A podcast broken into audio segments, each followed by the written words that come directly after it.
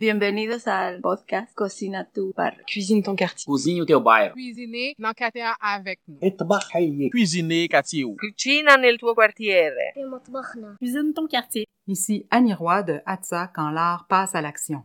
Je suis allée dans cet arrondissement montréalais à la rencontre des personnes réfugiées et immigrantes, de ceux et celles qui les aident dans leur intégration et des artistes qui s'en inspirent pour vous offrir ce grand parcours balado Cuisine ton quartier. Ouvrez votre cœur et vos oreilles et bonne rencontre.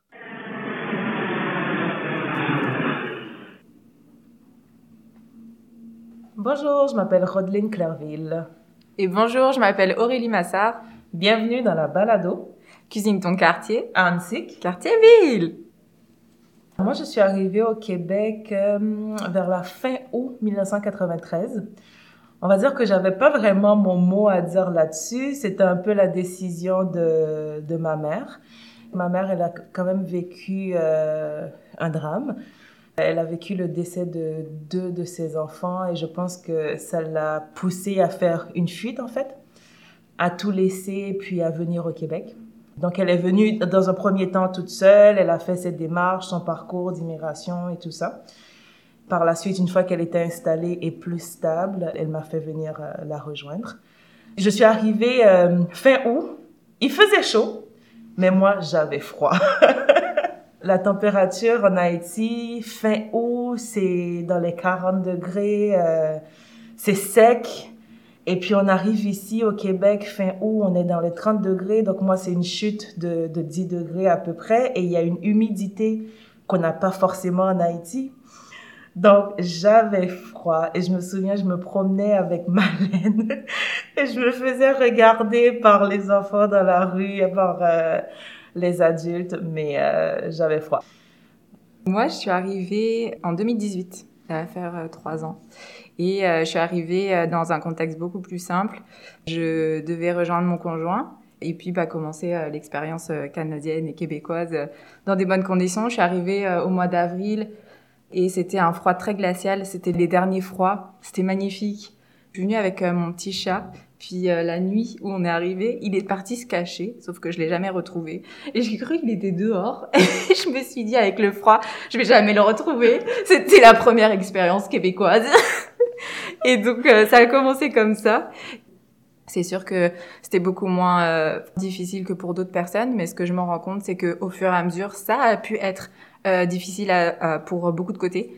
Et euh, j'ai été très contente de commencer à travailler au Cana parce que l'accueil des, euh, des nouveaux arrivants, pour tout ce que ça implique euh, au niveau humain et tout ce que ça a comme conséquence sur euh, la santé, autant physique que mentale, pour moi, c'était important de pouvoir retrouver un service vers lequel j'allais travailler. Et puis, je sais pourquoi je travaille ici, parce que ça a des gros effets, l'immigration. Un des premiers effets euh, l'immigration, puis tout le monde en parle, tout le monde le sait, c'est le choc culturel en fait. Parce qu'on on parle aussi du choc culturel comme étant le fait qu'on rentre dans une nouvelle culture qu'on ne connaît pas forcément, mais on oublie aussi que la personne doit faire son deuil de sa culture d'origine, de tous les éléments qui- qu'il ou elle connaissait dans son pays d'origine pour entrer en immersion complète et totale dans un nouvel environnement. Tu parlais d'effets physiques, mental, mais ce choc, effectivement, vient chercher quelqu'un au plus profond de qui ils sont, puis ça, ça fait cet effet-là. Ouais. Puis le, le lien avec euh, les proches et le fait d'être déraciné, il y a aussi euh, beaucoup de difficultés à gérer ça au début, puis aussi au fur et à mesure d'être toujours en lien avec euh, les proches euh, loin, Mhm. et en même temps de refaire sa vie ici avec des nouvelles personnes. C'est une expérience tellement riche, mais en même temps tellement fragilisante à Mhm. certains euh, côtés que euh, bah, nous, ce qu'on voulait vous présenter du canage, justement, c'est que la mission principale du service, c'est de favoriser l'inclusion des personnes à la société québécoise quand elles arrivent. Surtout, nous, ce qu'on remarque, c'est que euh, le CANA, il est là et que chaque personne de l'équipe essaye de travailler à créer un endroit, un espace de rencontre qui soit euh, très euh, Sécuritaire.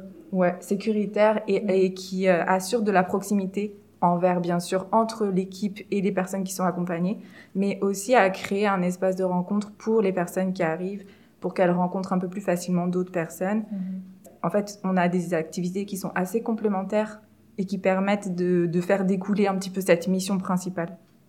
Je pense que nos activités, on peut dire, se divisent en différents champs, dans le sens qu'on a des activités plus d'ordre ponctuel et des activités plus d'ordre continu. Les activités plus d'ordre ponctuel, ce sont les gens qui viennent nous voir, euh, par exemple, parce qu'ils ont besoin d'aide pour remplir tel ou tel formulaire, que ce soit au niveau euh, des formulaires d'immigration ou bien euh, certains formulaires plus sociaux ici, que ce soit pour une demande de carte d'assurance maladie ou pour les allocations des enfants. Donc, on peut les assister dans tout ça. On a des activités aussi plus continues pour revenir sur euh, l'histoire un peu du CANA, ça a été fondé en 79 et puis ça a été fondé pour venir en aide aux réfugiés des personnes en Asie du Sud-Est. Donc le service, il, s'est construit dans ce contexte-là pour aider ces personnes réfugiées. Puis au fur et à mesure des vagues de migration au Québec, euh, le service, il a évolué en fonction des besoins aussi des personnes immigrantes et arrivantes. Depuis 2016, il y a eu beaucoup de travail fait auprès des demandeurs d'asile par rapport aux événements qui avaient eu lieu en Haïti. Et donc, euh, il y a eu une, volonté du CANA d'aller vers cet engagement auprès des demandeurs d'asile. On commence les activités par l'approche au Prida en faisant de l'accompagnement à la recherche au logement, mais ça nous permet aussi de proposer un peu nos services et de dire, bah voilà, en fonction du quartier où vous serez, si vous vous rapprochez du quartier d'Antique, vous savez qu'il y aura ce type d'activité au Cana.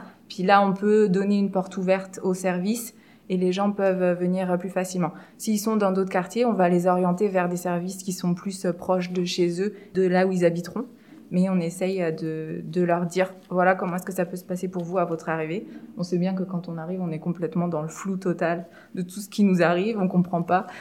Moi, je me rappelle quand je suis arrivée ici, on avait des activités, des sessions d'information qui sont des activités ponctuelles. Et puis, c'est des sessions d'information sur des thèmes spécifiques. Par exemple, comment ça se passe pour la santé au Québec. Mhm. Euh, comment ça se passe pour déclarer ses impôts, etc. Et puis moi je connaissais rien du tout. J'étais tellement contente parce que du coup j'ai appris à travailler et en même temps j'ai appris pour moi-même. C'était génial. Mhm. Mais euh, c'est quelque chose que j'aime à, redire parce que c'est vraiment important. On se sent vraiment, quand on arrive au Canada, on se sent comme on nous offre des, des clés pour pouvoir évoluer après beaucoup plus facilement et rapidement. C'est intéressant ce que tu dis, surtout quand tu utilises l'expression on offre des clés aux gens on a effectivement ces sessions d'information qui euh, orientent les gens vers comment la vie quotidienne euh, pour travailler, pour euh, le système de santé, pour s'habiller en hiver. Je pense que c'est un élément clé.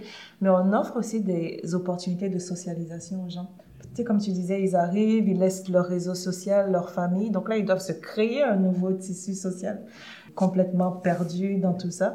Donc nous, euh, on offre effectivement ces opportunités-là. On a les cafés rencontres qu'on fait euh, à chaque semaine où les gens viennent, rencontrent des gens issus du Québec, mais aussi issus de l'immigration. Donc ça fait un, un, échange de conversations vraiment riche et chaque personne a l'opportunité de s'exprimer de façon sécuritaire. En fait, ils se sentent en sécurité pour dire leur incompréhension pour les nommer et ils ont des gens qui sont capables de répondre, d'adresser ces incompréhensions-là.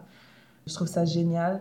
Puis on offre aussi des activités pour découvrir la société québécoise, que ce soit des visites dans le quartier on sait qu'on fait, que ce soit euh, aller à la cabane à sucre, cueillir des pommes, aller patiner. Il y a des gens qui n'avaient jamais fait ça, qui ne connaissaient même pas c'était quoi. Et grâce à ces activités-là, maintenant, ils savent pendant la semaine de relâche, pendant les jours de congé, ben, quelles activités ils vont aller faire avec leur famille quand même. Les activités de mobilisation, elles sont faites dans ce sens-là, c'est-à-dire que au Cana, on va accompagner euh, des personnes, on va les inviter à venir pour euh, qu'elles connaissent euh, les réseaux qui existent, mais on fait appel aussi à des personnes qui vont qui vont s'inscrire dans ces activités, qui ont elles-mêmes des besoins en tant que personnes de la société d'accueil, mais qui ont aussi des choses à donner. Et puis ça, c'est dans les deux sens que ça marche. Chaque personne qui vient dans les activités de mobilisation au Cana, elles donnent et elles reçoivent. Ça crée un terrain, euh, vraiment un terrain d'égalité, mhm. puis ça permet d'avoir un, beau mélange. C'est souvent des groupes très hétérogènes, mais c'est super intéressant de pouvoir évoluer comme ça dans les activités de mobilisation. Et on y tient à ce que ce soit le plus euh, inclusif possible et que ça apporte autant aux personnes euh, qui viennent d'arriver, qui peuvent elles-mêmes donner, que ça apporte euh, à des personnes qui voudraient s'inscrire dans des activités bénévoles et puis euh, occuper leur temps libre euh, dans le quartier.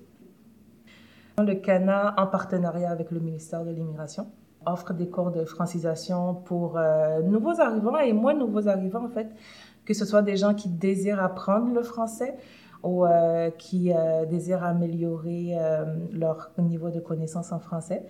Ce qui est important de retenir avec la francisation, c'est que c'est bien souvent une des premières portes d'entrée des personnes nouvellement arrivantes dans la société québécoise. Dans les classes qu'on a, la majorité des personnes sont là depuis quelques semaines ou quelques mois seulement.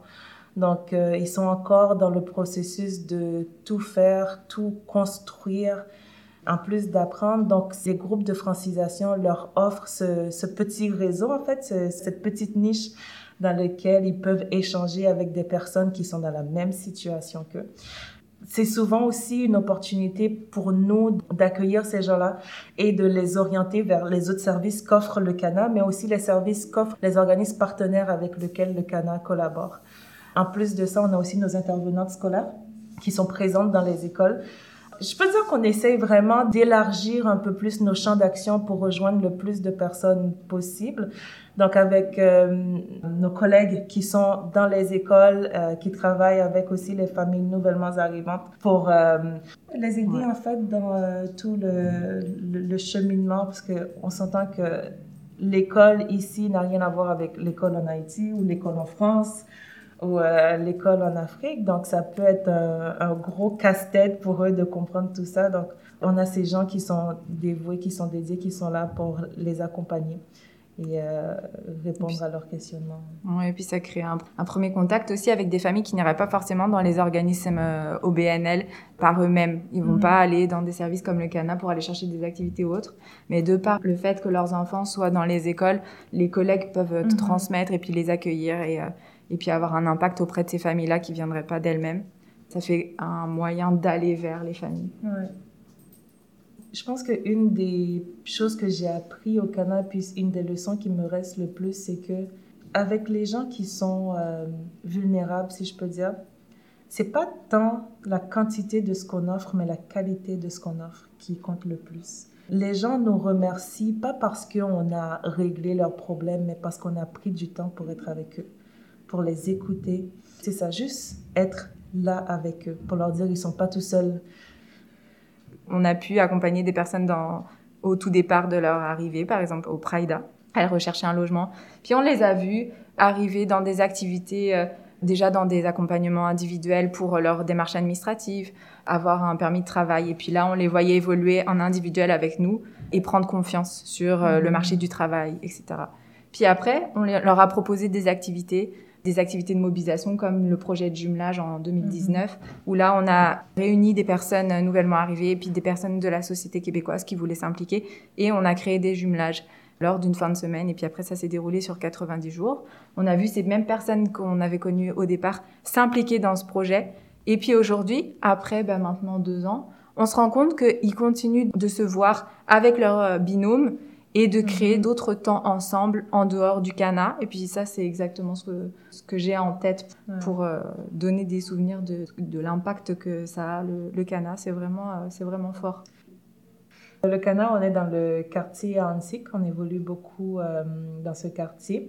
On est euh, à 5 minutes, 5-10 minutes à pied euh, du métro Henri Bourassa, donc très facile d'accès, que ce soit en autobus ou en métro ou en voiture. Même les gens qui veulent venir en voiture, on a un espace de stationnement derrière. On est situé au 10 780 rue La Verdure. Donc, c'est quand même assez central dans le quartier Hansik, là où on est. Là. Vraiment, la collaboration avec les partenaires, elle est indispensable. Donc, euh, on voulait la souligner avec Rodeline aujourd'hui. Remercier nos partenaires, remercier la communication qui se fait entre collègues et qui facilite euh, vraiment notre situation pour tous, notre situation personnelle autant professionnelle et qui aide au fonctionnement et à la continuation pour le service du CANA. Donc ça, c'était ce qu'on voulait souligner. Et puis, on espère que ça continue à rouler comme ça et que ça puisse continuer d'apporter euh, de l'effervescence pour les personnes qu'on accompagne. Moi, je voulais prendre le temps de remercier nos auditeurs de nous avoir écoutés. Ce que je voudrais dire aussi aux gens, à tout le monde, c'est investissez votre quartier. En fait, le Québec même, c'est un quartier d'immigration. L'histoire du Canada, du Québec, c'est l'immigration. Donc, si vous êtes nouvellement arrivant ou si ça fait quelques années que vous êtes là, n'ayez pas peur d'investir votre quartier, de prendre votre place en respectant bien sûr la place de l'autre dans le quartier, mais prenez-la. C'est ce qui fait la richesse de qui on est en tant que communauté et c'est ce qui va aussi vous enrichir vous-même en tant qu'individu. Merci encore de votre écoute. J'espère vous retrouver tout au long du parcours balado. Je vous dis à la prochaine.